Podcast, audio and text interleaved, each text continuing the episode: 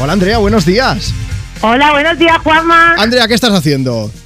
Pues mira, ahora estaba recogiendo la casa porque anunciaban que hacía malo y está Sí. abriendo. Entonces, los planes del domingo mm, mm, de casa, pues al final dices, pues vamos a irnos a la calle Dos cosas, porque Andrea. está abriendo. Dime. No te fíes.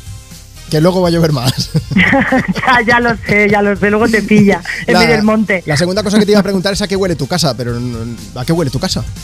Mi casa huele, pues queda un poco feo a todo lo que tengo en mi, en mi tienda, que son inciensos, ambientadores, aromas. Sí, es que yo vendo aroma además. O sea, que tú entiendes mucho del tema olores. Pues bastante, desde hace Guau. 11 años que estamos aquí dando aro- alo- aroma a, todo, a todas las ciudades. Me va fenomenal que me digas esto porque hoy estamos preguntando en el programa cuál es el olor que tú odias pero que a todo el mundo le gusta y al revés. El que todo el mundo dice, esto es el horror de la vida, pero a ti te encanta. Buah, pues a mí me encanta, me encanta, me encanta el olor al incienso. Bien.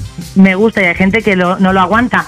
Y lo que no soporto y hay gente que le parece familiar es el olor a estornudo. No, no, no, no, no, no, no. Sí.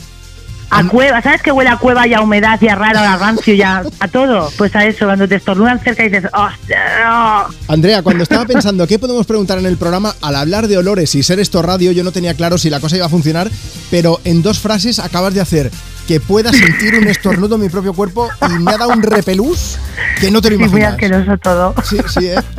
Vamos a intentar mejorar esto. Mira, eh, vamos a repartir amor. Vamos a ponerte Kim Love de Sia. Hazme el favor. Ay, gracias. ¿Quieres dedicársela a alguien?